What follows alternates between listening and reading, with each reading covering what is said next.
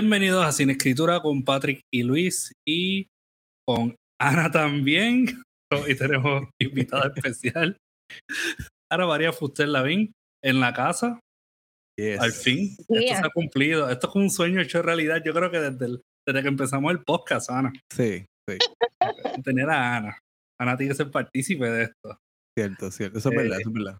sí, nuestro bebé es, como que casi es, es, es un es el bebé de, Patrick y Luis, pero Ana ha estado como que dándole empujoncito. Ha, estado ha sido, ha sido parte de todo en todos los procesos, ¿verdad? Tienes razón. Y entre. La, la fan número uno como en Misery. ok, me, empezó a doler el pie. los tobillos, los tobillos. Sí, sí, tengo. No, pero no, qué chévere. Gracias por, por aceptar venir acá con, cierto temor de lo que vayamos a hablar. pero, pero qué bueno, qué bueno que estás aquí, Ana. Y le, estamos hablando, por si acaso, con la escritora Ana María Fuster Lavín y amiga, eh, una de mis personas favoritas en este mundo literario eh, puertorriqueño.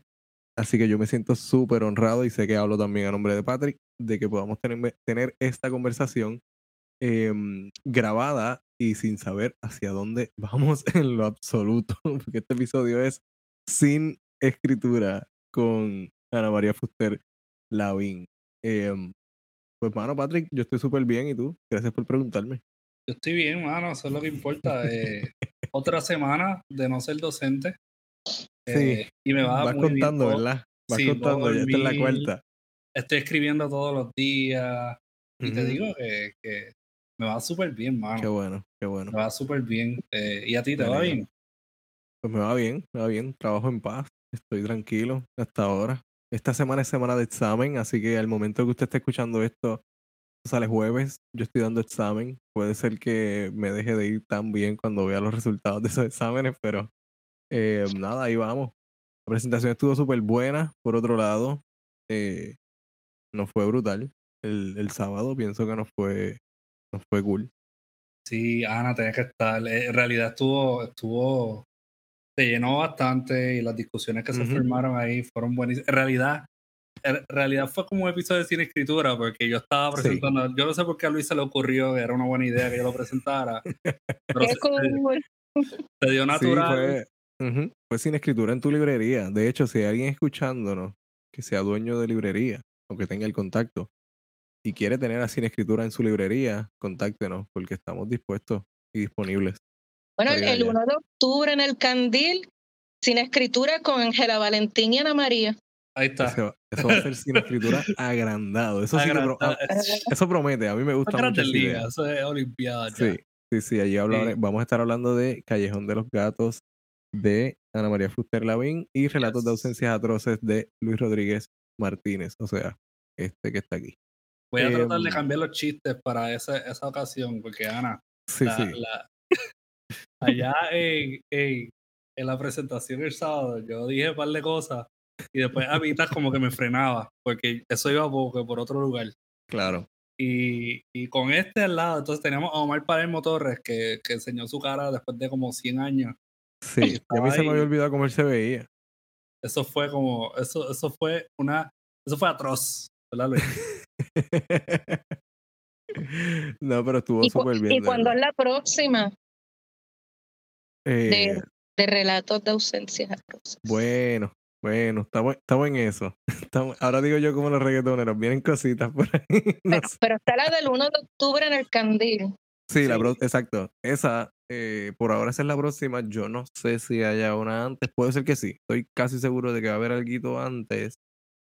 Y nada, por ahí seguimos. Yo espero hacer por lo menos, por lo menos cuatro o cinco presentaciones. A Luis me lo voy a arrastrar el, el, septiembre. Ah, 10 de septiembre. 10 de septiembre, en dos semanas, va a presentar Misantropía. Eh, qué bien. ¿Dónde? En el Bookstop en Hormiguero. A las 4 de la tarde, el 10 de septiembre. Así que, Ana, estás bienvenida. Es sábado. Sábado. Ese es sábado, sí. Ok, perfecto. Lo anoto. Súper. es casi como sin escritura también. eso va a estar, eso va a estar interesante. Quizás Luis se porte mejor en las preguntas. Mm, vamos a ver. Voy a pensar. Estoy preparando algo chévere. Estoy bregando con los dos libros.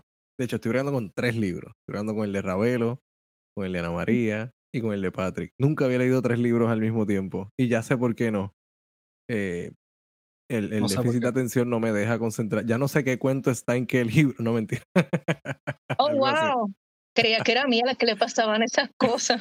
Sí, bueno, saber lo que no es la edad, no es la locura. Ajá, De momento tengo que, cuando abro el libro y sigo leyendo, ah, este, este libro iba por esta línea. Ok, ya me acuerdo. A mí me ha pasado eso. Hay un tipo como de.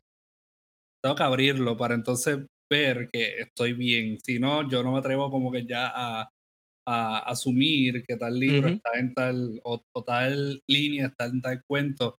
Yo no sé si es un skill que ustedes tienen, pero yo conozco gente que me puede decir, ah, como dijo fulano de tal en tal libro, y puede ah. citarme el libro. no, yo no puedo en realidad, yo leo el libro, lo cierro, paso un día y ya se me fue como que las citas, todo lo que yo tenía en mente. Sí, sí, sí, sí. Sí, yo conozco gente así, pero yo soy mortal, yo no puedo hacer eso.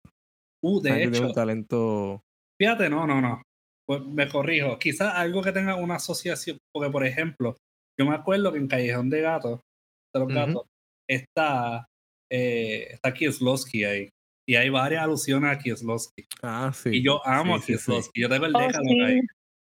Eh, así que ahora quiero la, la, doble muerte de Verónica la vi por primera vez en la universidad, en los 80 en la Yupi. Después en un festival de cine que le dedicaron, que estaba con una tía mía en Madrid, porque yo pasaba la, el verano en España, mi mamá es española, mi familia es española, y después la he visto como 30 veces más y no me canso. Esa oh, película. Digo, no, 30, estoy exagerando, pueden haber sido 5, pero... yo, soy así con la trilogía, la de los colores. Oh, sí. Yo amo la trilogía. Muy buena, muy buena. Cuando yo le estaba leyendo Callejando los Gatos, he dicho, gente, si usted no ha comprado una copia, por favor, Ana, de verdad, gracias por, por enviarme esa copia y te digo que yo la recibí, yo me emocioné mucho. Mm. Y tienes un Collector's Edition de ese libro, porque yo te envié uno, un ejemplar de los que se tiraron para la Feria del Libro de Santo Domingo. Oh, wow. Así que, que tiene ese. Luis tiene el, el que es la Negra nada más, pero a Patrick le oh, envié de la tirada que tiró primero Isla Negra con la Feria del Libro de Santo Domingo. Mi corazón. no, me siento celoso en lo absoluto. No hay celos en mí. Ahora mismo no hay celos en mí. Mi corazón. Mi bolígrafo me lo robó el gato porque se parece a él. De hecho, eso fue a propósito, Ana. ¿Tú me diste ese bolígrafo con el gato negro porque yo tengo un gato negro o eso fue random?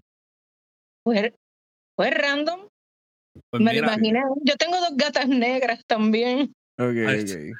Qué porque quizás fue como que Patrick se ve que como que tenía un gato negro. Pues Patrick tiene cara de gato negro.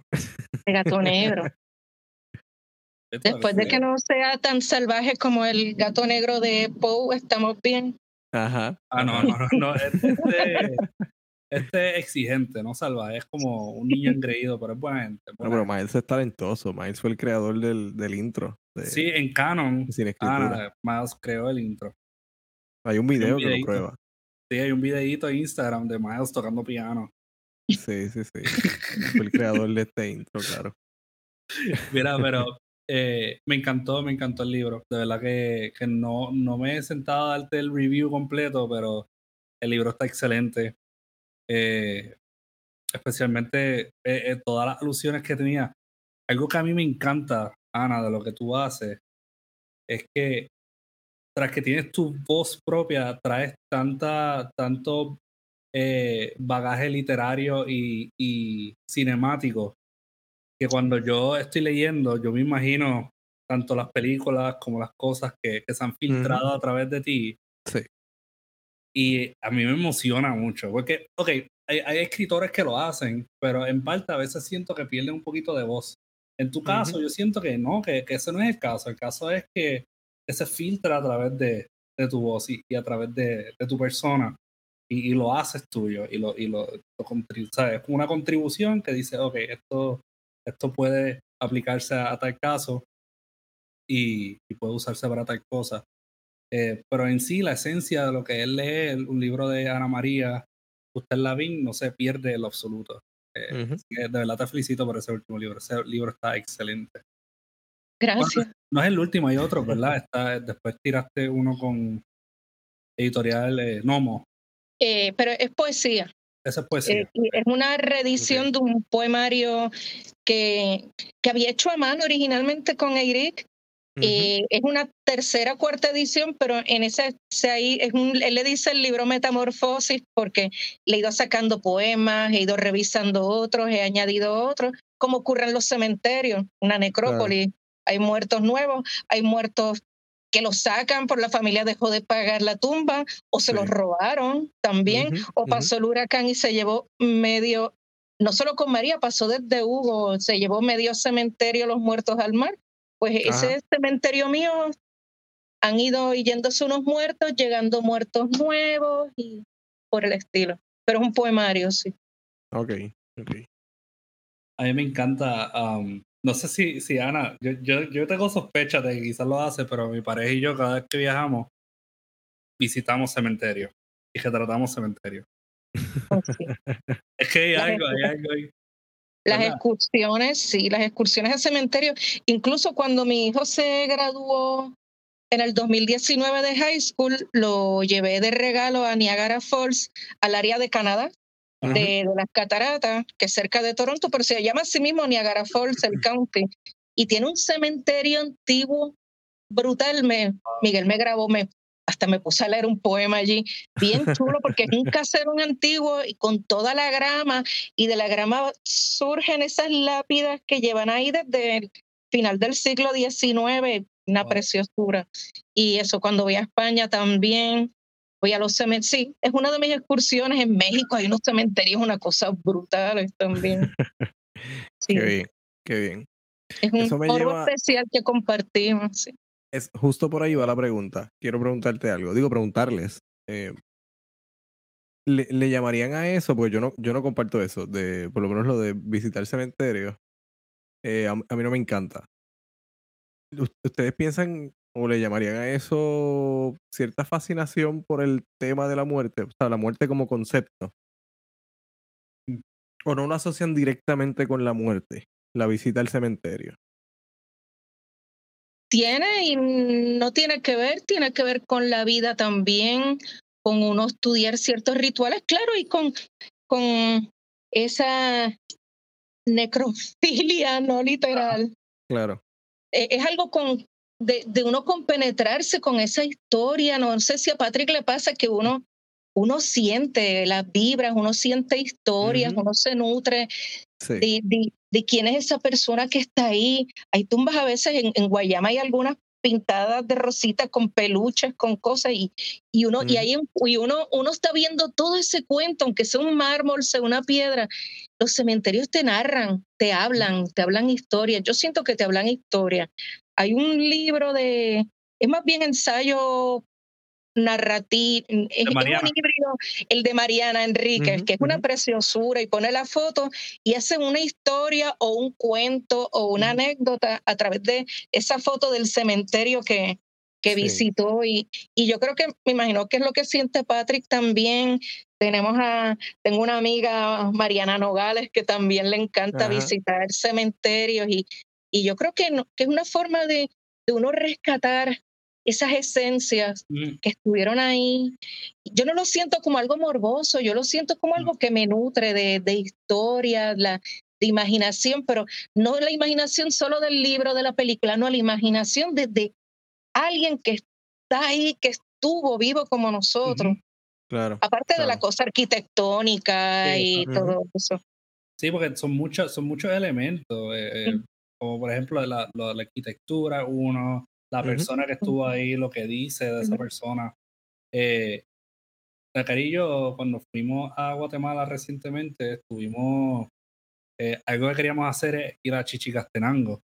Ahí fue donde se, esto, el, el Popol Vuh. Cerca está el, el, cementerio, el famoso cementerio de Chichicastenango, que es bien colorido. Cuando yo traje fotos, la gente decía, eso es Yauco, porque tiene las casas de diferentes colores. Yo dije, pues más o menos, lo único que los muertos están dentro de las lápidas, no en las calles. Eh, pues el. chiste morboso. Eh, no, pero cuando fuimos allá, eh, tuvimos la oportunidad de ver personas haciendo ritos, ritos mayas, ¿verdad? Y, y, teniendo este tipo de, de comunión con, con, sus antepasados, que no tan solamente había una práctica de, de, arquitectura, una práctica de cómo preservar la historia de una persona, sino que había una bien viva y espiritual, que tuvimos, de hecho, la oportunidad de ser parte de eso. Eh, eh, son prácticas espirituales que, que, en cierto modo eran sagradas y cuando yo recuerdo cuando llegamos ahí, Guatemala es un lugar bien vivo. Para mí yo siento que, que bueno, uno se pone a leer, por ejemplo, a gente como Miguel Asturias, uno siente eso, siente... Él, fue el que tradujo el Popol Vuh al español, Miguel Ángel Asturias. Sí. Y, escribió Los Hombres de Maíz. Los Hombres de Maíz, exacto, señor presidente. Y, y se sentía todo, todo tan vivo.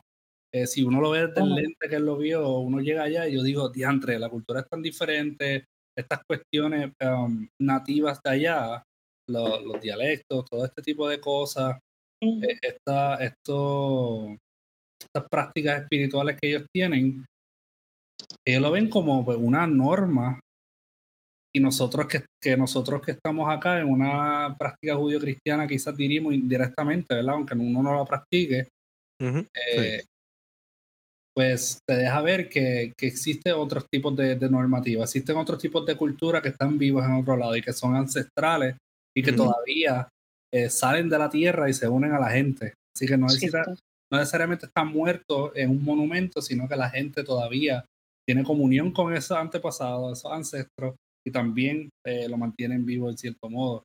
Pues sí, yo, yo, yo visito, ¿verdad? Cementerios y eso por, por ese tipo de, cosa práctica, ¿verdad? De, tener se, se, siente, ¿no? Se siente. Yo, yo soy una persona atea, pero yo siento esa espiritualidad y, y voy, a, voy, a, interrumpir un momento. Igual, igual. Te envidio tanto, Patrick, que hayas estado en Guatemala. Yo tomé en, en el 89-90 un curso en maestría con, con el profesor Ramón Luis Acevedo en, en la en la Universidad de Puerto Rico en Río Piedras sobre literatura guatemalteca fue el semestre completo. Wow. Esa es su especialidad, de hecho. Sí. Exacto. Sí. Él no, el, el, primer día de clase él nos llevó un cassette en un Walkman de aquella época. Habían Walkman con, con los sonidos de la selva del Petén en una excursión que él estuvo y era brutal. Wow. Y claro, y dimos a, a Arevalo Martínez, a Miguel Ángel Asturias. Leímos que acababa de salir el libro de Rigoberta Menchú y así me nació la conciencia, claro, oh, que le ayudaba a escribir Elizabeth Reyes, creo que se llama, la que lo ayudó a escribirlo. Y wow, y aunque sea mexicano, pero tiene que ver más con la cultura maya, los chacmol. Sí. Eh, eh, o, no, o es azteca. No, el maya, el chacmol es, maya, ¿verdad? Sí. Sí, sí, sí, hay un cuento de Carlos Fuentes que se llama El Chacmol. Me encanta, uno de mis favoritos. Sí, a Luis le encanta. Yo amo en, en mi primer libro, en Verdades Caprichosas, hay un cuento dedicado al chacmol. Y, y eso, wow, me dejó. Y sí, siempre. Yo como que recuerdo ese cuento, Ana. Yo como que recuerdo el cuento de que estás hablando. Que está en el primer libro que es publiqué hace mil años. y, y, después lo he recuperado en, de alguna manera en algunos de los microcuentos también, eso. Pero wow, vuelvo, fuiste a Guatemala, qué envidia. Guatemala, te digo. Eh, a mí me cambió, me cambió mucho la perspectiva de, de muchas cosas, de muchísimas cosas, significado de cultura, qué es ser parte de una cultura en sí, qué estamos preservando, que oficialmente está muerto, que está muerto pero está vivo. Eh, y, y ahí yo, yo tengo un diario, pues, pues tenía un diario, todos los días escribía en él. Y, tú sabes, desde, por ejemplo, los volcanes, pues yo me quedé justo al lado, cerca de uno de los volcanes más activos de allá, que es el volcán de fuego el tener esa experiencia de, de conectar con, con, eso y con su historia y su historia literaria también, su historia cinematográfica, que de hecho hay un cineasta guatemalteco que estamos en stand-by para tener en el podcast. Eh, Qué bien. Que en realidad. La película de La Llorona es guatemalteca, ¿verdad? Ese director. Ese, director sí, Bustamante. Ese que estamos en stand-by todavía, porque ahora mismo le está en, en producción con otra película, así que no, no hay mucho tiempo ahí para hablar, pero eh, esperemos que, que pronto se dé esa conversación. Qué bien. Sí, sí, sí. Qué lujo. te digo, Ana, tienes que tirarte el viajecito a Guatemala. De verdad que Vale, vale. Es asignatura pendiente. es asignatura pendiente. Así se llama una canción de Arjona. Ay, carajo. Yo te Hablando quiero, de- Hablando te de quiero. Guatemala, ¿no? Hablando de los genios de Guatemala, Arjona. Yo tenía que colar a Arjona en esta conversación Pues como de fue. Guatemala, en mi época, bueno, yo sigo siendo muy rockera. En los 90 vino mucho una banda que me encantaba de Guatemala que se llama Bohemia Suburbana. No Tienen que buscarlo, búsquenlo. No se llama. Bohemia Suburbana. El cantante se llama Giovanni Pinzón, creo. Vinieron en los 90 cuatro o cinco veces. Rock en español protesta con un quizás un poquito de ska también. Búsquenlo Ok. porque en, en YouTube hay videos y voy a buscar el CD para buscar cómo grabarle y enviárselo. Si no, se debe conseguir en Spotify y eso. Pero se llama Bohemia Suburbana. Es un grupo de Guatemala Vino en los 90, entre el 94 al 98, vino varias veces a Puerto Rico. Bien, bien bueno, las letras protestas, una- bien, bien bueno el grupo. También nos dimos unos vinos con, con el cantante por San Juan, un tipo brillantísimo. Lo encontré, lo encontré. Bohemia Suburbana. Es muy bueno. Me lo envías, me lo envías después. Bueno, yo conozco un disco, el primero, y uno live, no sé si llegaron a grabar más, pero, pero bien bueno. Qué bien, qué bien. Yo tengo que explorar más eso también, porque la- La la- música nutre muchísimo para escribir también, por lo menos en, en mi Sí. caso. sí. yo hago playlists para la, para la música. Ujú. hago playlists y eso es lo que yo escucho mientras escribo. Pero la otra vez, cuando estábamos teniendo la conversación con Cristóbal León, Ujú. él, él mencionó los prisioneros de Chile. Ah, sí. Y me puse Sí. a escucharlo, en realidad es genial. O sea, ¿De verdad? algo que ahora es sí, mano. De verdad, los prisioneros están, están brutales. Sea, los prisioneros de Chile, la banda. No Claro, claro, la banda. No, no estamos hablando de los prisioneros no políticos. estamos hablando de ni que nada de apuñaló a eso. alguien en la garganta. o sea, No, no, no, no. Se escuchan brutales. Mira, em, trayendo el asunto ese de la, de la creatividad, y lo, lo voy a conectar un poquito con la conversación con, con Cristóbal León, ah, porque parte de lo que hablamos allá fue el asunto de, del arte sobre el arte. ajá. y cómo ellos hicieron esta película eh, la Casa Lobo, en estudio, ¿no? En, en- montaron su taller en, en museos y en exposiciones, y la exposición era ellos creando esta película. Em, estaba hablando con Janine hace poco y le decía cuán cuán accesible o cuán posible será hacer algún tipo de, de- algo parecido a eso, ¿no? Pero con la literatura. ¿Cómo nosotros le vendemos a la gente el, el arte sobre el arte? Más allá de escribir sobre la literatura, me refiero a venderle a la gente el, la experiencia de ver a un escritor construyendo una obra. ¿Eso será llamativo para la gente? ¿Eso será... eso- ¿Alguien consumirá eso? ¿Alguien que- no, no me refiero ni a video, yo diría como tipo exposición. Exacto, en vivo. ¿Al- ¿Alguien, ¿Alguien querrá ver eso? Nosotros, A mí me encantaría, a mí me, a mí me fascinaría, yo pagaría por ver eso. O sea, como Sí. que, mira, fulano va a estar escribiendo en tal sitio. Yo, yo quisiera ir a ver eso. bueno, debería ser como, como aquella obra musical performance de John Cage, que no me Ajá. acuerdo cómo se llama, pero está tocando el 433. piano, pero nunca lo toca. Exacto. Ujú, ujú, ujú. Ok. Sí, sí, Algo que, así. que es, es sobre todo lo que está ocurriendo en el momento y cómo eso se puede ver en, un lente, en un lente artístico. Sí. Eh, yo pienso que sí, yo pienso que yo haría algo bien absurdo como pondría tape amarillo alrededor mío. Algo así, sí. Una- lluvia de sangre como en The Shining en la película y uno escribiendo y las gemelas y la sangre sí, y pedazos de carne volando, sí, sí, sí. gato. Me gusta, me gusta eso. Si te quieres ir a lo misery, pondría, qué sé yo, pondría a la gente que. que- Claro, hay que sacarle dinero a esto. Si, la si pagas más, si pagas más, pues tienes derecho a, a exigirle al Torturar al escritor.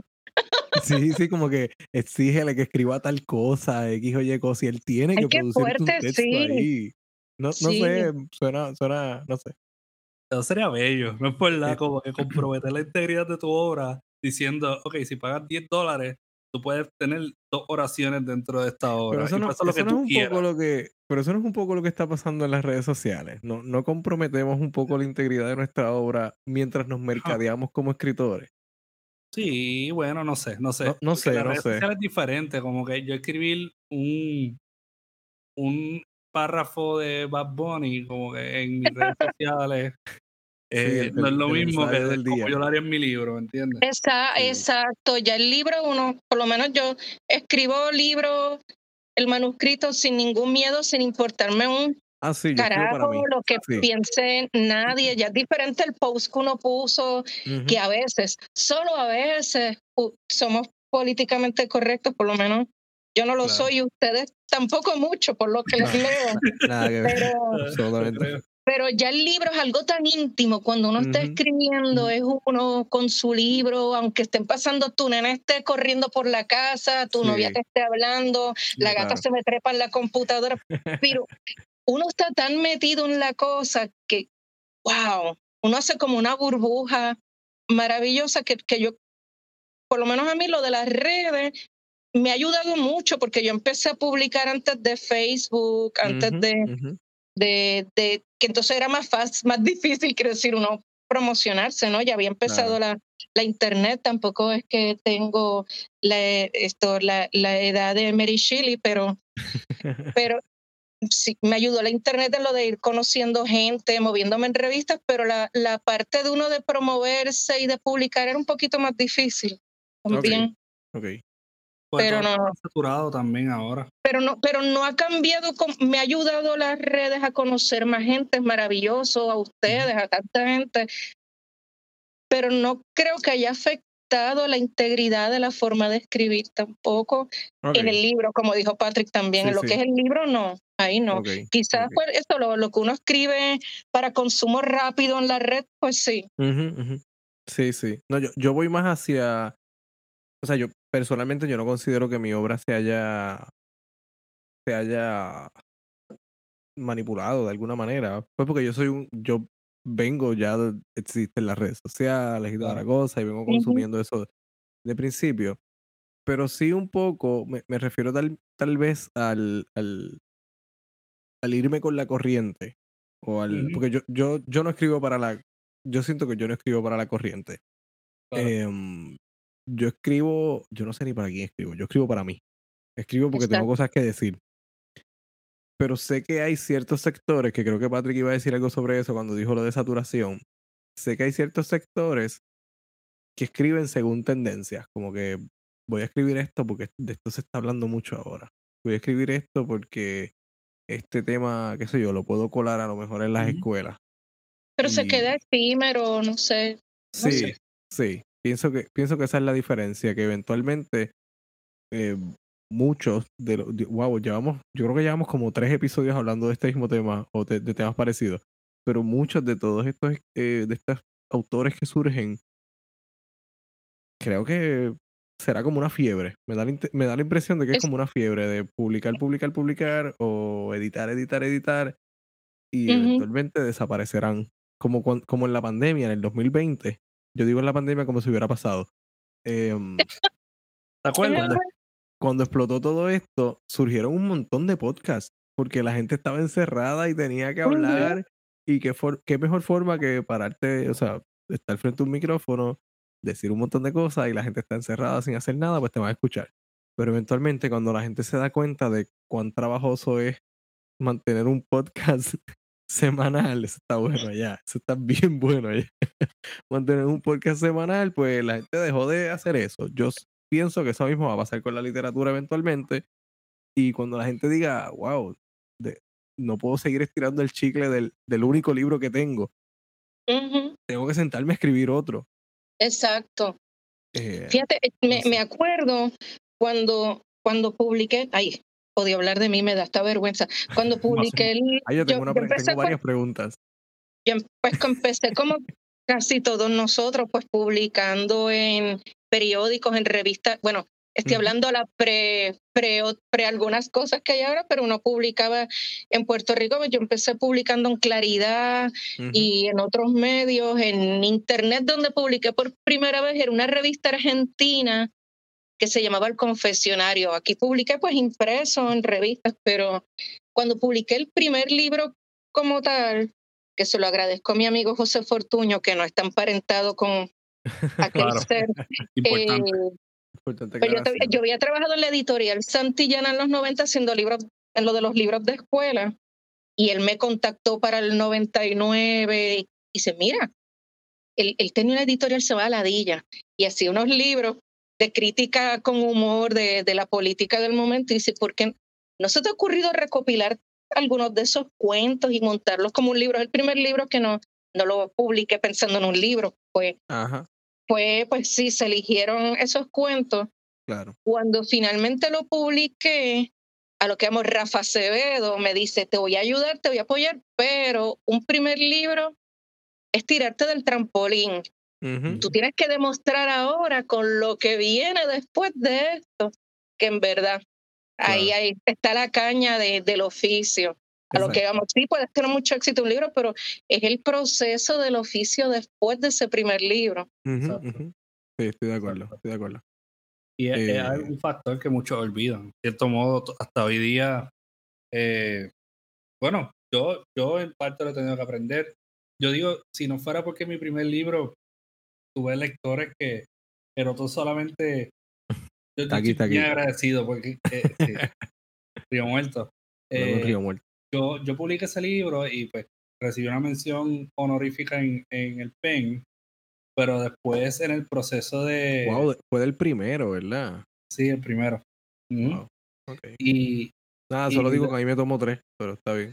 Sí, pero a mí, a mí, me, a mí me sudó, pero el, el proceso después, las entrevistas, todo ese tipo de atención a mí, a mí no me encanta. Yo no soy una persona.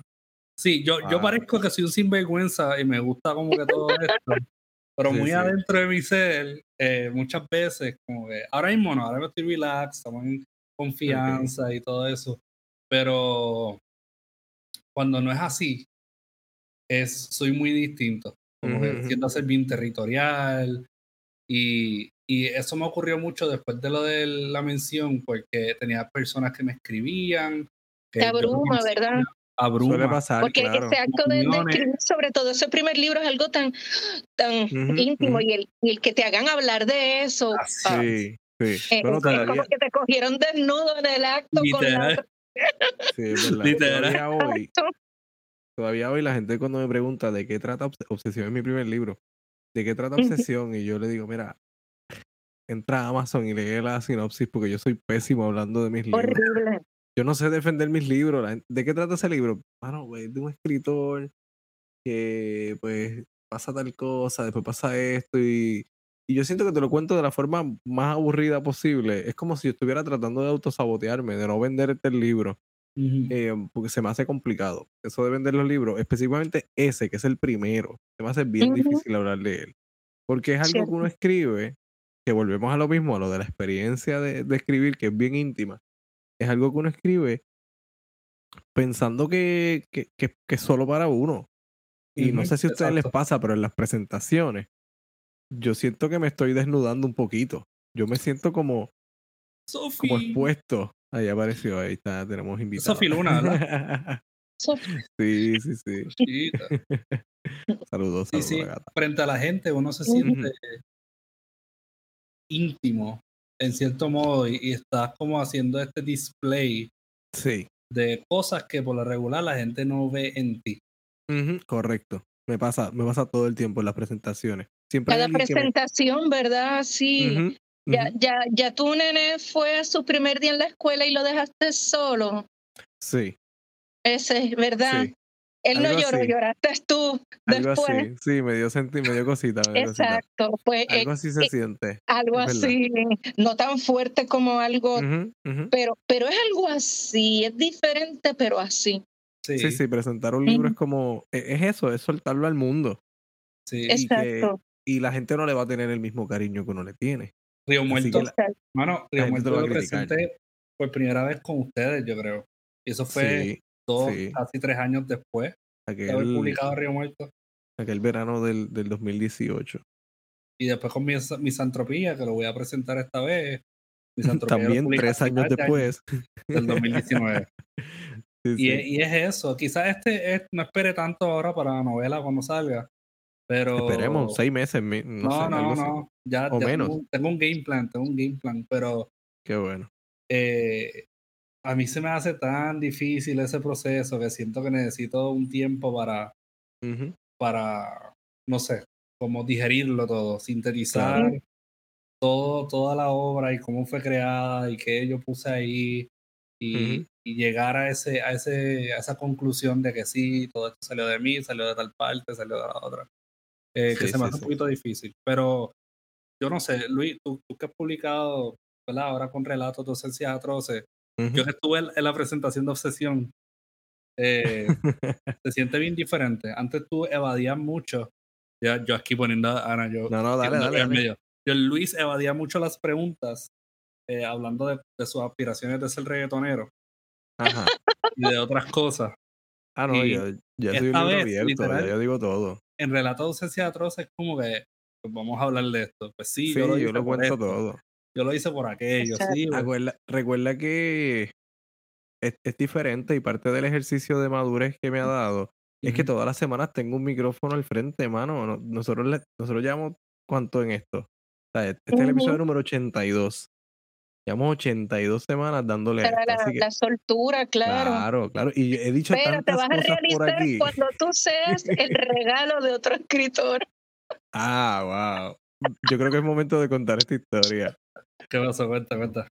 Ana María ahorita dijo que a las redes sociales le debía la, la conexión o, conocer a ciertos escritores, ¿verdad? Ah. Sí, pues cuando nosotros, eh, esto fue en 2018. Yo creo que sí. Esto fue en 2018. En 2018. Sí, porque se pospuso por el huracán. Exacto. Sí, sí, sí, sí. Em, yo, yo iba a presentar. O sea, mi EDP eh, por fin me había conseguido la fecha, me había conseguido el lugar. Iba a presentar historias para verse de a poco. Eh, en Manatí, en EDP en Manatí. Y, y, pues yo tenía a mis chicos en la escuela. Ya era maestro y les mencionaba autores puertorriqueños vivos, porque yo siempre le he dicho a los muchachos que está chévere comprar libros de autores muertos, pero está cabrón comprar libros de autores vivos, porque los autores vivos pagan biles. Así no es. Y tienen deuda y necesitan comer. Y pues no, no es que tú le estás dando una millonada, pero estás apoyando su arte. Em, y siempre les hablaba, le daba listados, le daba recomendaciones. Este libro, este libro y qué sé yo. Ellos habían notado que yo hablaba mucho de Ana María. Em, y un estudiante, saludos a Fabiola, donde quiera que esté ahora mismo, em, se comunica con Ana María y le explica la situación y le dice que yo tengo presentación y, y nada, que a ella le gustaría que, que Ana María fuera la sorpresa de ese día. Muchacho. Mano, yo, sudo frío. No sé. Yo, ah, no, para mí fue tan hermoso que lloré. Me, me leí el libro. El, problema es que el libro de Luis me llegó como dos o tres semanas antes del huracán y se me inundaron un montón de libros, el apartamento, todo. El libro de las historias para beberse de a poco. Quedó justo encima de cuatro libros que perdí inundados, pero quedó ahí. Se salvó, estaba para leerte. Te leo. Ella me escribió, llamé llorando, yo me emocioné, escribí al editor Edgardo Machuca de, claro. De DP y le, le conté la situación, él se emocionó y dije, mira, yo, yo voy a hacer el regalo sorpresa. sí, este bueno, un que salgas de un bizcocho como la Marilyn o de una o, de un ataúd de una cripta. Estamos riendo de cómo le vamos a hacer. Y dije, mira, yo voy a coger un cuento para leérselo allí, se hace la presentación. Y oye, cuando llegué, era una, era una estudiante varón que no me acuerdo el nombre y ella. Eran ellos dos. Ellos me escondieron en, el pasillito donde había refrigerio. Ah. Fue bien emocionante. Y, y, esa es que uno crece tanto, uno tampoco escribiendo, leyendo, viendo cine, leyendo, estudiando crítica, no. La comunión entre escritores es tan importante, este tallereo, eso. Que, que, yo también voy a agradecer mucho lo que he crecido leyéndote y conociéndote y a Patrick también. Gracias. Lo agradezco mucho. Desde mi viejetud, como le decía hoy a mi jefa. sí, sí. No, yo, yo hay, hay, hay dos figuras que yo le tengo que agradecer lo que soy hoy como escritor. La primera siempre va a ser Omar Palermo. Oh, sí, eh, cuando Omar escuche esto se va a reír. La primera va a ser Omar Palermo porque Omar fue el primero que me publicó cuentos en la revista digital de, de Mayagüez, del recinto universitario. El vicio del tintero se llamaba. Em, y nada, eso, esos fueron los primeros cuentos que me fueron dando como la, la, la, seguridad de, ok, yo puedo hacer esto. Yo puedo hacer esto porque alguien lo leyó, que entiendo que sabe de esto, todo fue por email, y lo escogió. Y definitivamente la otra figura tiene que ser Ana María. Porque a ese día, y ese día se cumplen dos sueños. Ese día yo conozco, de, de momento, es como que todo pasó tan rápido, de momento yo estoy sentado por la mañana yo me levanto a dar clase normal, con los nervios y decir, los nenes lo sabían, claro, los estudiantes, compañeros lo sabían, que yo presentaba ese día. Eh, pero entonces llega la hora y yo estoy sentado frente a un grupo de gente, había estudiantes también de Yolanda, porque Yolanda Arroyo Pizarro fue quien presentó el libro oficialmente. Mm. Entonces, eh, está bastante llena la sala y yo estoy en medio de Ana María Fuster y Yolanda Arroyo Pizarro. Tepe a tepe. Así, yo estaba yo estaba tan nervioso cuando, cuando me tocaba hablar a mí. Un tremendo sándwich. Este. Yo estaba gagueando. Bien, bien nervioso porque eh, para mí aquello era, era muy importante. ¿Sabes? Que a ese día yo le debo como que, ok, puedo hacer esto, ya logré el primer paso, vamos a seguir. Que es un poco ¿no? lo, lo que estábamos hablando ahorita. Eh, sí es importante arrancar, pero necesitas esos momentos de validación. exacto. Porque si yo sé que hay otros escritores que llevan menos tiempo y tienen hasta premios internacionales y, toda la cosa. Y después presentamos dos libros, otro libro tuyo, en Mayagüez, en Manatí, en Manatí. Sí, sí, Que tuvimos, sí, tuvimos dos presentaciones en conjunto. La presentación de Rotos también fue en conjunto en, Casa Norberto. Sí, exacto. Eh, o sea que llevamos. Estuvimos en Mayagüez y en Manatí, exacto, y Casa Norberto. Ajá. Del, del 2018 para acá llevamos, llevamos unas cuantas presentaciones. y eh, fue gente. sí, ¿no? Y la, la, de Mayagüez yo todavía la sigo describiendo como una de las, de las mejores experiencias que he tenido. Fue precioso. Ahí había un montón de estudiantes y los estudiantes estaban, algunos estaban hasta retando el texto, ¿sabes? Y recuerdo uno que, recuerdo uno que me estaba haciendo preguntas tipo, eh, ¿qué proponía el libro? Como que, ¿por, qué, ¿por, qué, hablar de los horrores del huracán cuando debes proponer soluciones? cierto, sí. Y yo tuve que, yo tuve que contestarle y ir cuento por cuento y explicarle por qué el libro era un sub y baja de emociones, como es la vida misma. Pero no se queda atrás porque el, creo que el mismo interrogatorio surgió Hace poco. Relatos de ausencia atroces, literal. Y algo que le estaba mencionando a Luis es que la obra de la hora son horrores cotidianos. So, Cuando tú lees Roto y lees relatos de ausencia atroces, yo siento que, que, parten de esa premisa, de los sub y baja, eh, de, de, la fibra humana durante estas situaciones extremas. Y a los Jack London, en cierto modo, ¿verdad? Eh, y, y, me encanta, me encanta que, ese interrogatorio siga surgiendo, pero está surgiendo de otros tipos de, situaciones. Y, es que hay gente que le gusta, y esa es la gente que no lee, gente que, le gusta quedarse como en esa zona de comfort light, que es lo que no somos los escritores, por eso te interrogan, porque escribes de lo incómodo. Eso es lo que hace falta, eso es lo que mueve. Eh, a mí me pasó una vez en el recinto de Aguadilla de la, de la UPR, cuando allá no me acuerdo, alguno de mis libros sangrientos, cuando yo creo que fue con Carnaval de Sangre, que un estudiante lo publicó, dijo que había sido una experiencia grotesca ese tributo a las cosas de mal gusto y la sangre. recuerdo esto. Sí. Sí, lo publicaron en un blog que yo había dado un espectáculo grotesco y qué sé yo. Pues mira, le afectó, que piense por qué le afecta eso. Es parte del problema. A mí me rechazaron de una revista de horror uno de mis cuentos de Río Muerto porque tenía demasiado horror. Ay, please.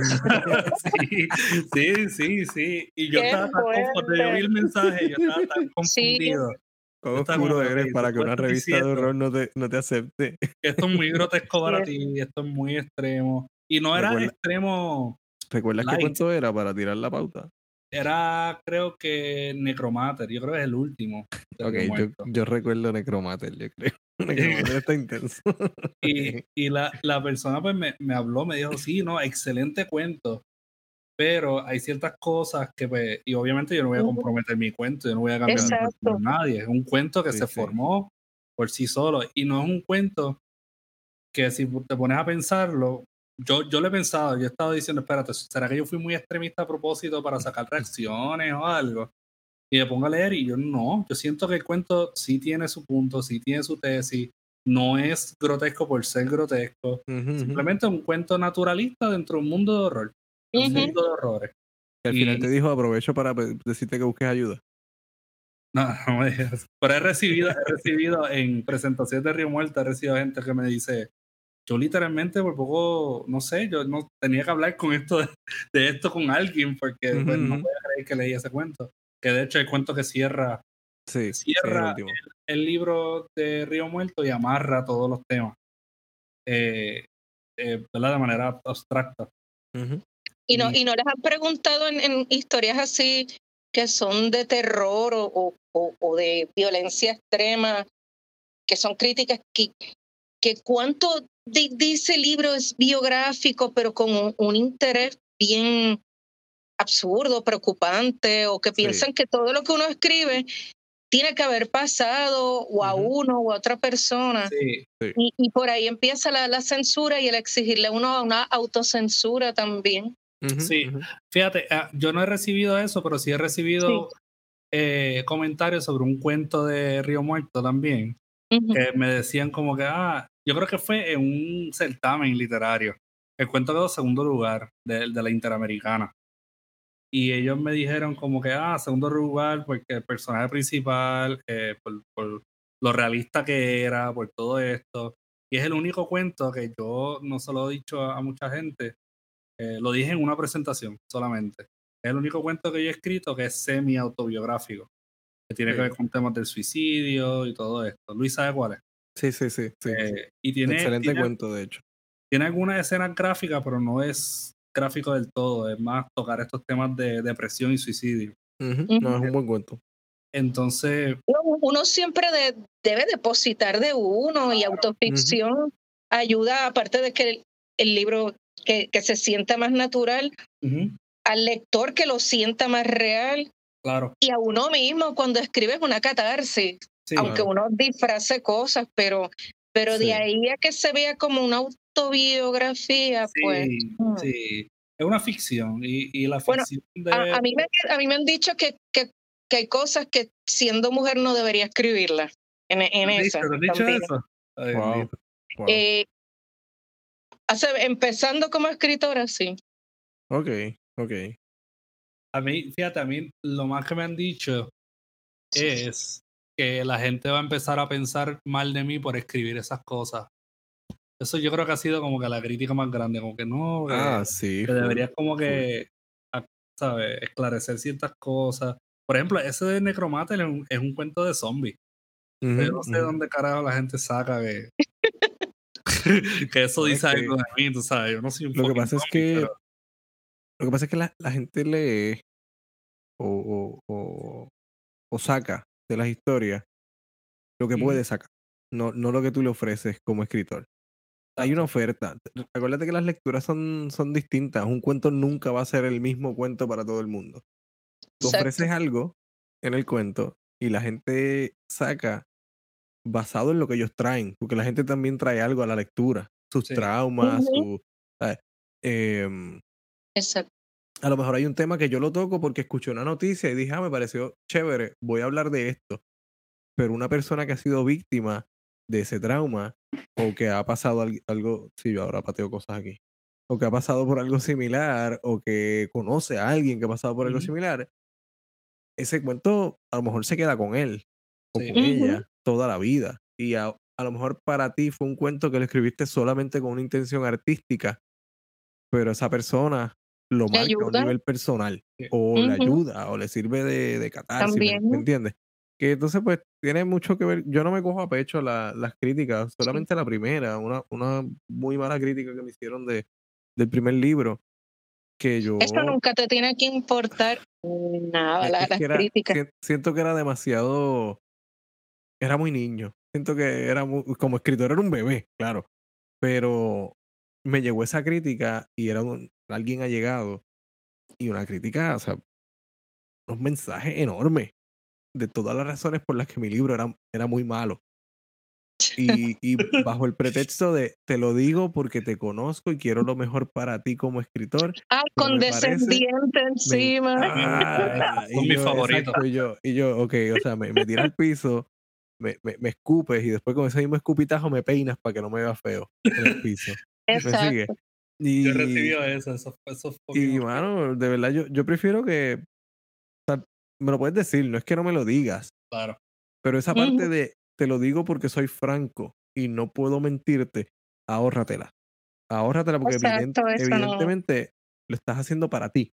Esa parte es para ti, no es para mí. Exacto. Ya con el tiempo, ya con el tiempo he, aprendido a manejar eso y, y, me importa muy poco las, las críticas, de verdad. Por eso es que. Exacto. Eso, eso que no, que no, la crítica lo, eh, te las tienes que pasar por donde te peinas y. Claro, exacto. Después, no se peina, pero, pero en cualquier eh, otro lugar sí, yo no, no para peinar. Pero pues hay experiencias buenas cuando escribí este Mariposas Negras, que es una novela que tiene que, sí tiene el efecto mariposa, tiene viajes astrales, tiene todo lo paranormal, pero la historia es de una niña que ha padecido abusos sexuales, que ha padecido bullying en la escuela, que está en ese momento de su vida de la identidad de género, que está enamorada de su mejor amiga, es que existe alguna de las dos o son la misma, eso ya no importa. Pero esa novela, increíblemente entre mundo literario no tanto, pero la di, una presentación de las que tuve en, en Ana Geméndez en Cupe y era un grupo que eran estudiantes, la mayoría de trabajo social. Okay. Y, y dos de ellas lo llevaron a un, creo que fue el hogar de niñas de Cupey, pero un hogar, y, y me llegaron a enviar dos cartas de, de dos muchachas dándome las gracias de, de las que viven en ese hogar de adolescentes, de que habían sentido que la novela les hablaba.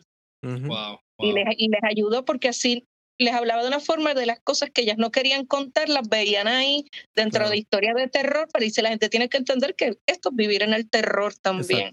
Exacto. Y ahí vamos a lo que tú hablas del terror cotidiano, de las tragedias ejemplares, que, que ese terror que, que, trabajamos los tres, aunque trabajamos lo paranormal, trabajamos el, el, el horror cotidiano que es el peor y es el más salvaje. Ningún vampiro, ningún demonio es tan salvaje como el horror del ser humano. Claro. Sí. oye, eso, es parte de la tesis, de, una de las tesis que yo traje en, Río Muerto y quería preguntarle a ustedes. Si, si a usted no le ha ocurrido que de manera no intencional usted escribe un cuento, lo publican y las personas dicen, ah, pues tú, escribes horror, pero dentro de tu mente, cuando estabas escribiendo el cuento, no era intencionalmente un cuento de horror, sino que pues tenía estos elementos que sí lo convertían en algo de, horror, pero, pero no era un cuento de horror. usted le ha pasado? ¿Con qué cuento le ha pasado eso? Si puede mencionar un ejemplo. Wow. Eh, me, ha pasado hasta con la poesía. Con la poesía. Me, ha pasado que me digan, ah, esto es un poema gótico y esto y lo otro. y cuando lo escribí para no, no estaba pensando en eso para nada. Claro. Está hablando de, de, jugando con la palabra, pero contando situaciones que sí se viven cotidianas y en ningún momento pensé que era terror ni gótico. Para mí era algo dentro del juego la palabra real. Claro. claro. Sí, sí, sí. Pues yo, antes de contestar, yo pienso que eso se debe eh, yo creo que hay algo en la literatura de, de Ana María que eh, la ciudad siempre se va a convertir en un lugar, eh, yo no diría, no es que esté, no es que no esté habitado, porque sí está habitado. Ese es el problema precisamente, quienes lo habitan. Está habitado por estos seres que, que consumen, consumen poco a poco lo, la, bondad, la esperanza, lo, bueno a su alrededor. Y hay un hilo conductor, yo creo, que no es solamente de Callejón de los Gatos, se ve en otros libros también, que es el amor. Siempre hay algún destello de, de, lo positivo, ¿no? Eh, enmarcado en el amor, pero, pero es que el, el, mundo que le rodea está tan jodido que convierte, hace todo tan imposible, tan difícil de que se logre, que en la mayoría de los casos, los finales, pues no, no se consigue. Em, no se consigue eso. Y eso, pues, definitivamente es uno de los, tal vez de los horrores cotidianos de la gente, que es el miedo a la soledad, al rechazo, y si no consigo lo que quiero, y si no logro ser aceptado, y si no logro ser, ser amado. Em Exacto. Es el abandono total. Exacto, sí. Sí. Entonces, contestando ahora sí, de mi parte, me pasó mucho con el único cuento que ha, que ha ganado un certamen por sí solo, que es, me parece que es el penúltimo cuento de historias para verse de a poco, a veces los cerdos caminan en dos patas. Ese cuento está, está online en el, en el blog de Ana María. En una entrada de, de, allá, del 2018 también, de después, justo después de presentar el libro. A veces los cerdos caminan en dos patas. Que es un cuento que, que lo, de lo que trata es de una, de una adolescente, una joven que es abusada. Eh, Usada por su padre. Bien doloroso, un cuento bien doloroso, sí. Sí, sí. Yo, yo recuerdo todavía, yo recuerdo cuando escribí ese cuento y no estaba, justo, ese cuento no estaba pensado como una historia de horror, porque no, sí es una historia de horror, claro. Pero es un horror eh, real y, esto, y no estoy tratando de citar el libro de Alexandra, pero es un horror bien, bien real, ¿no?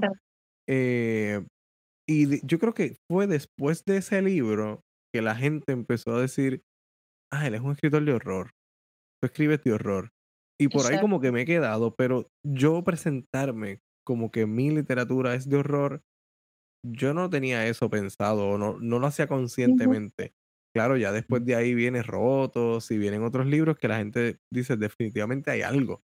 Hay algo, Hay algo que, que aborda de alguna manera el horror, pero el horror, como a mí me gusta tratarlo, que que tal vez me paso las reglas del horror y del terror, eh, no, no las cumplo, porque si tú miras mis cuentos desde la perspectiva de las reglas, no son horror. Pero entonces, ¿qué son? Exacto. Entonces, ¿qué son?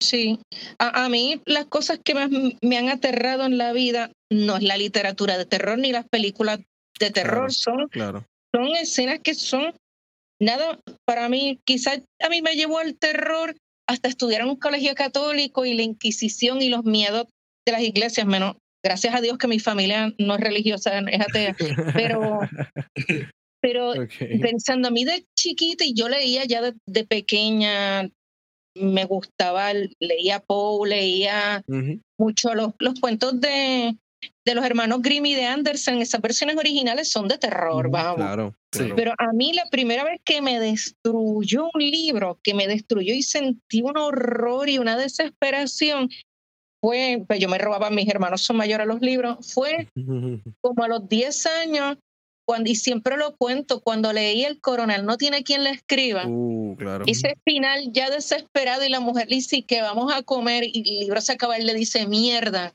y, nunca recibí esa carta. Yo ese libro lo sentí como un libro de terror porque lo sufrí tanto, tanto, tanto.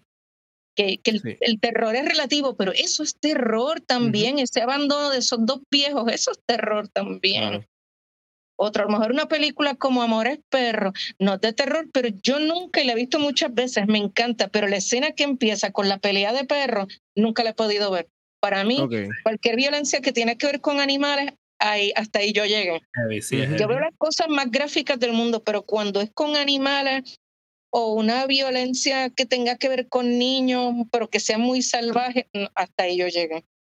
Pero sobre todo los animales. Sí, sí. Y, y no es una película de terror y nunca he podido ver la escena que abre la película con la pelea de los perros. Yo siento que, que la cuestión entonces pues yo sé que existen, existen escritores que, que ah, escriben y valoran sus obras como parte de una tradición que es un poquito más comercial, que dicen pues soy Stephen King y todo eso, que son escritores de horror. Aunque Stephen King a veces se va de, esa línea. Exacto. Mira la, de la redención de Shoshan, y Rita Hayward y la, pero la, la, novelita o el cuento largo una novela corta, es una belleza y la película para mí es de las películas más bellas que he visto en mi vida. Y no es, no es, terror, exacto. Sí, pero es de Stephen King. uno la ve y uno, a uno no le molesta leer a Stephen King, tanto de horror o fuera del horror, porque es Stephen King. Entonces, él es el eh, rey. Él es el, rey, exacto, el rey. Y uno, y uno piensa y uno dice, bueno, pues entonces todo es una tradición literaria y en realidad los sellos se lo ponen el, el lector. Exacto. y, y, ahí al final del día, aunque uno tenga intencionado algo, muchas veces pues eh, siempre va la persona que quizás lo considera otra cosa. Claro. Así uno tenga intencionado una novela de horror o una comedia, un drama, quizás las otras personas lo vean como otra cosa. Como por ejemplo para Tommy Wiseau quizás eh, The Room era un drama, pero para las personas es una, es una comedia, ¿no? Es un experimento fallido. sí, sí.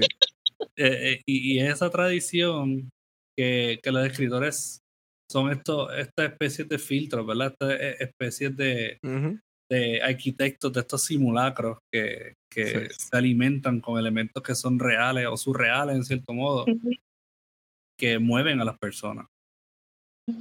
Y a mí me, me, gusta imaginármelo así. Yo, yo lo pienso y pienso en escritores, por ejemplo, pienso en la literatura de, de Ana, pienso en la literatura de Luis, y pienso en eso. Cuando los veo, yo digo, pues quizás sí tienen elementos de horror, porque por ejemplo el de Luis, relatos así atroces, arrancarse la cara es como que un poquito horrorífico. Ah, pero son, realidades que yo creo que podrían pasar. Yo pienso que un culto sí podría salir de los finales de los tiempos y, y podrían hacer cosas así. So, al no excederse dentro de los parámetros de lo que nos, nos permiten la realidad, y la realidad tiene unos parámetros muy amplios, pueden pasar muchísimas cosas.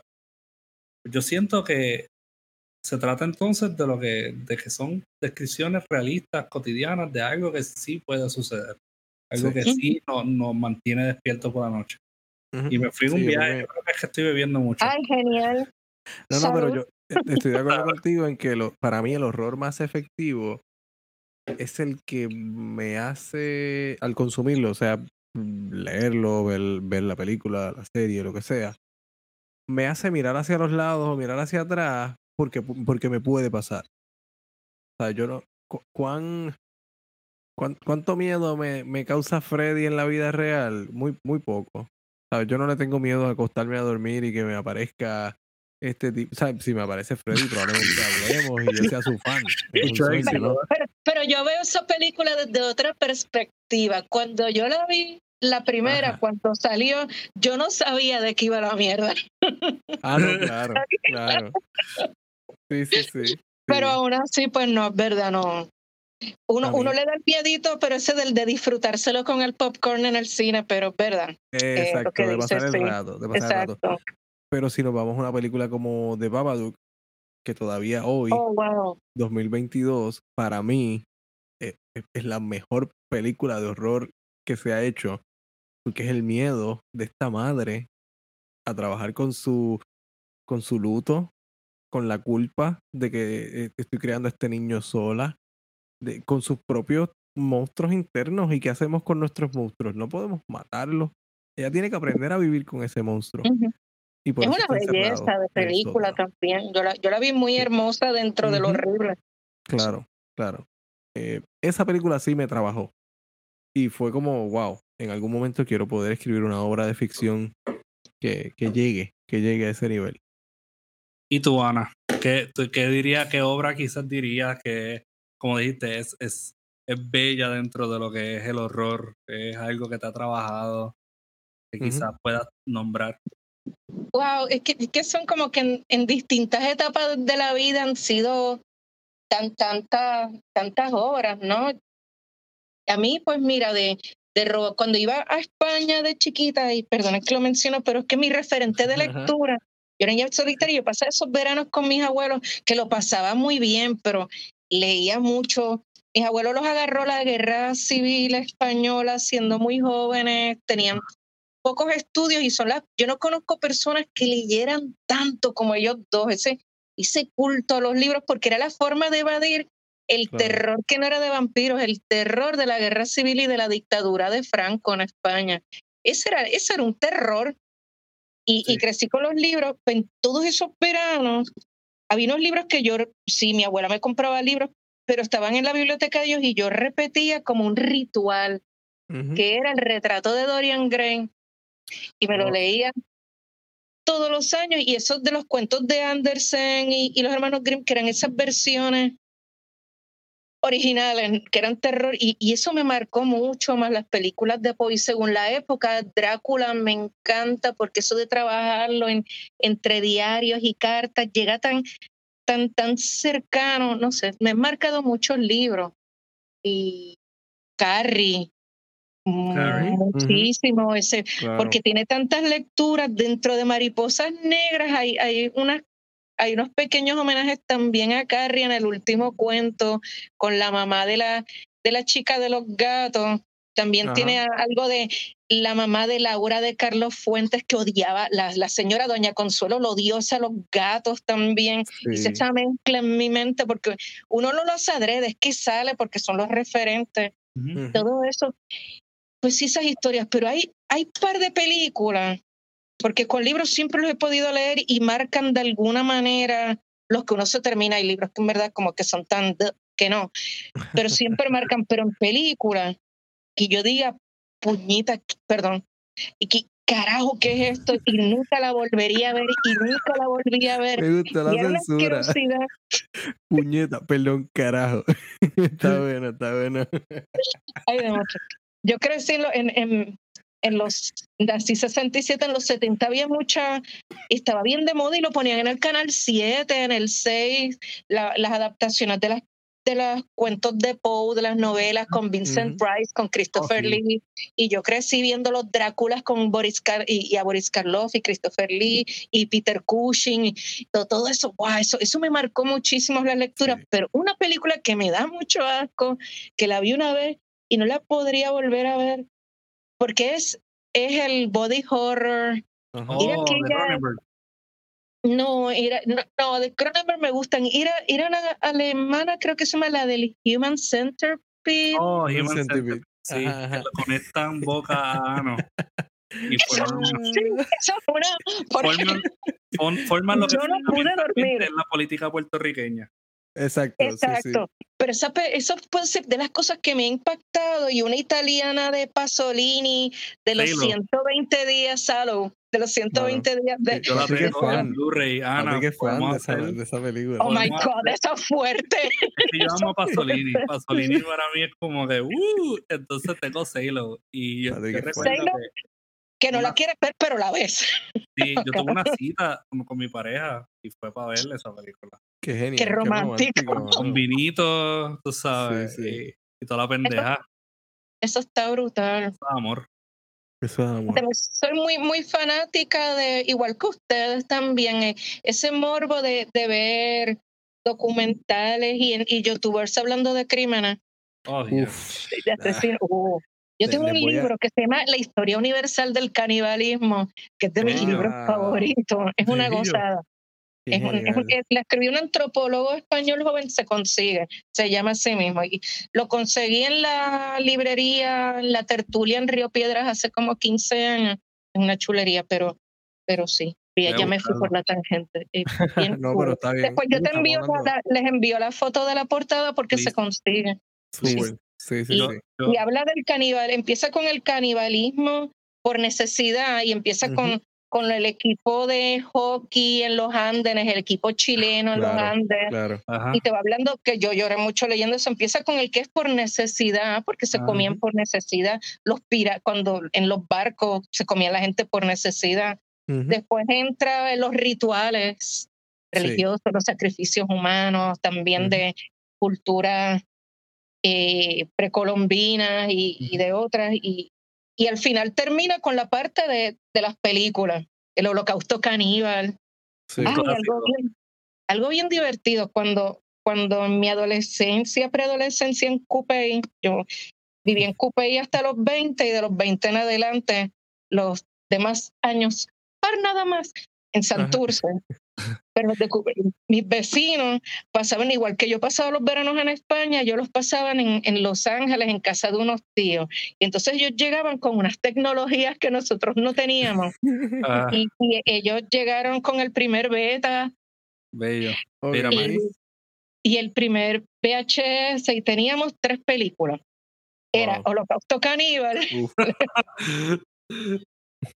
carajo. genial. Bachelor Party.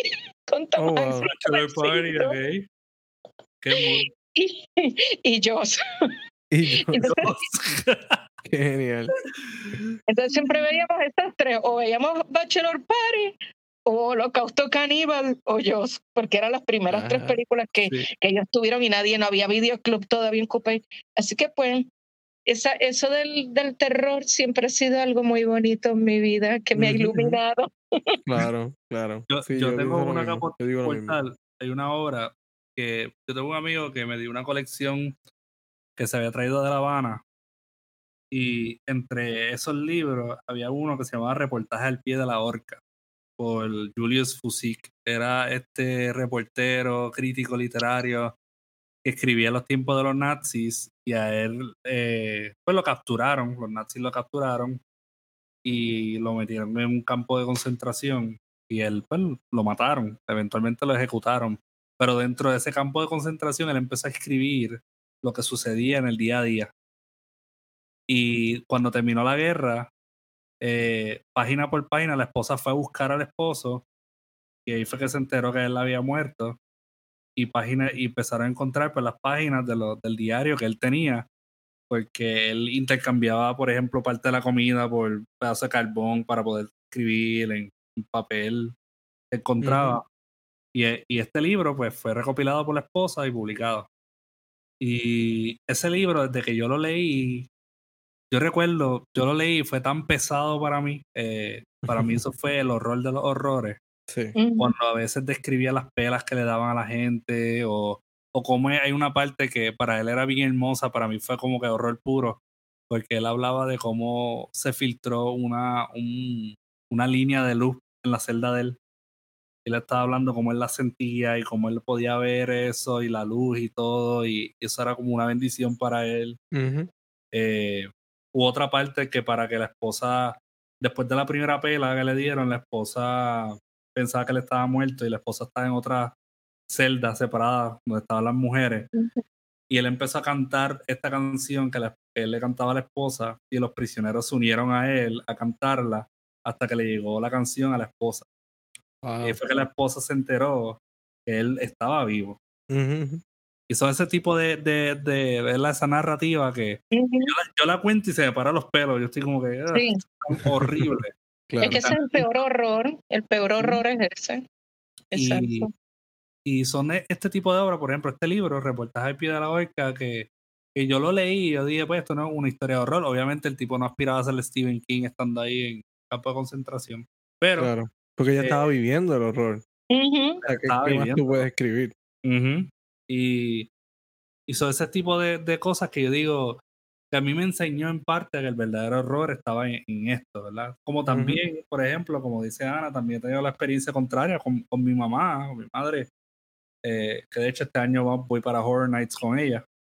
Súper. Eh, yo tuve la experiencia con Onene, ella y yo íbamos al cine a ver The Strangers o a ver este otro tipo de películas, películas de Quentin Tarantino, que no necesariamente eran horror, pero eran más no eran apropiadas para ti.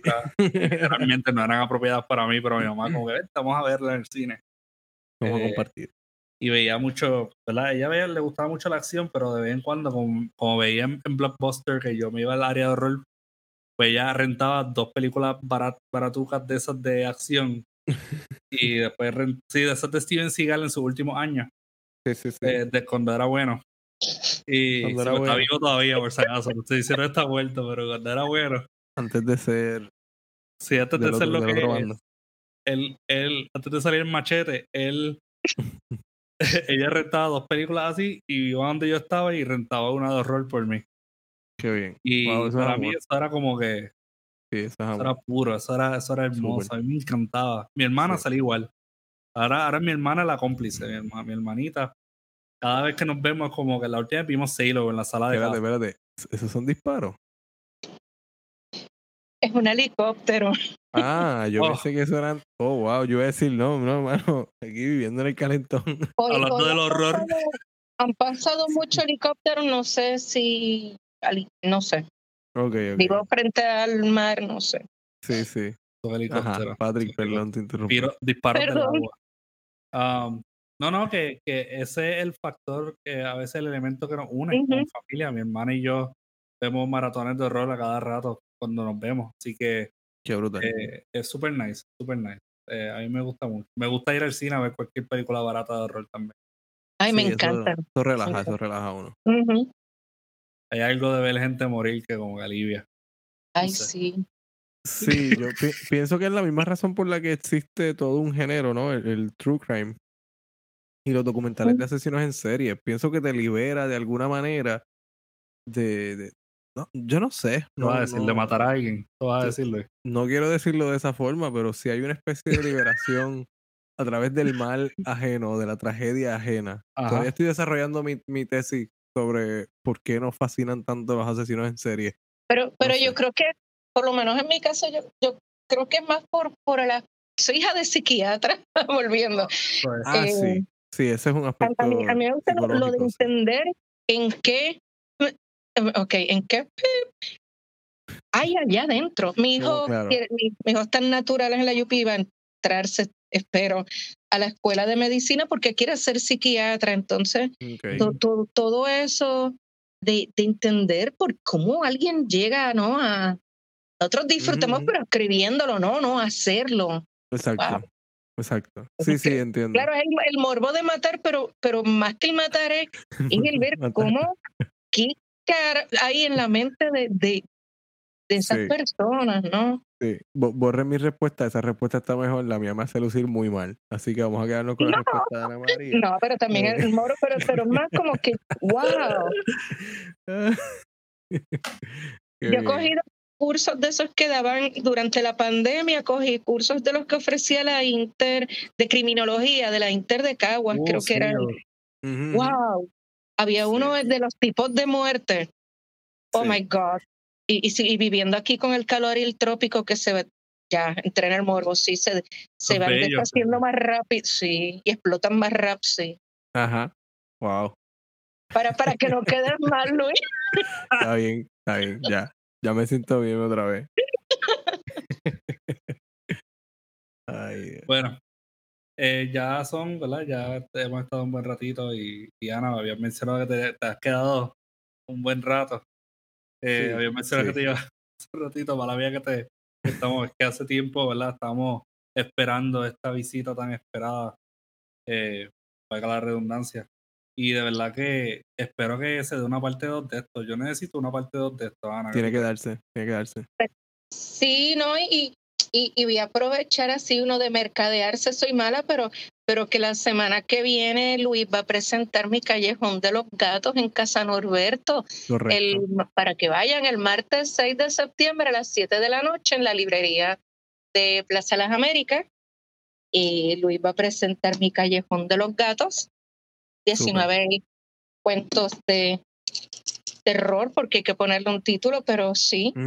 Y leeré algo. Además, Luis va a conversar con José Ravelo sobre su libro de microcuentos y fotografía, 20 que también es durante la pandemia de 2020 para verte mejor. Ajá. Ravelo va más de la onda del sci-fi cuando escribe, pero Sí. también ha tirado sus pinitos con el terror. Ujú, En las sí, sí. antologías, él no está en tragedias ejemplares, ¿verdad? Él está en, no- en la de no cierra cierra los ojos. ojos. Sí, Esa no Exacto, cierra los ojos, sí. Exacto. Sí, sí. Sí. Pero vamos a estar el martes allí y el 1 de octubre, sábado, por si no me vuelven a invitar a, a Cine Escritura, pues vamos a estar Patrick. Ángela, Luis y yo en, en el Candil a las 3 de la tarde. Súper. Y la vamos a pasar súper. Así que Gente, Ujú. por favor, vayan, ¿verdad? Tenemos el 6, tenemos el 1 de octubre, el 6 de septiembre, ya está ahí a la vuelta de la esquina. El Eh, 6, tu libro. Y si aún no tienes copia de, ¿verdad? De, de Callejón de los Gatos. Eh, le recomiendo 100% el Callejón de los Gatos y el resto de las obras de Ana María Fuster Lavín. Es una escritora que nosotros admiramos muchísimo, no solamente por eh, porque es nuestra queridísima amiga y persona que apoya nuestra, nuestra nuestros episodios todas las semanas, pero ella es excelente escritora y de verdad que comparto lo que Luis dijo ahorita, que de hecho en clase eh, también he hablado de, de, ti, de tu trayecto y, y te digo que, que, Ana María Fuster Lavín tiene, o sea, tiene el respeto y el amor de, de mucha gente por, lo buena persona y escritora que es, así que eh, Ana, de verdad que te admiramos muchísimo, estamos bien agradecidos de tenerte aquí y de poder hablar de, de, cuerpos eh, reventando en el trópico. Súper, somos, somos fans, somos fans. Gracias y, de ustedes como, como amigos, como escritores y saben que soy fan de cine escritura también. Gracias, gracias. Y, de Janina. sí, sí.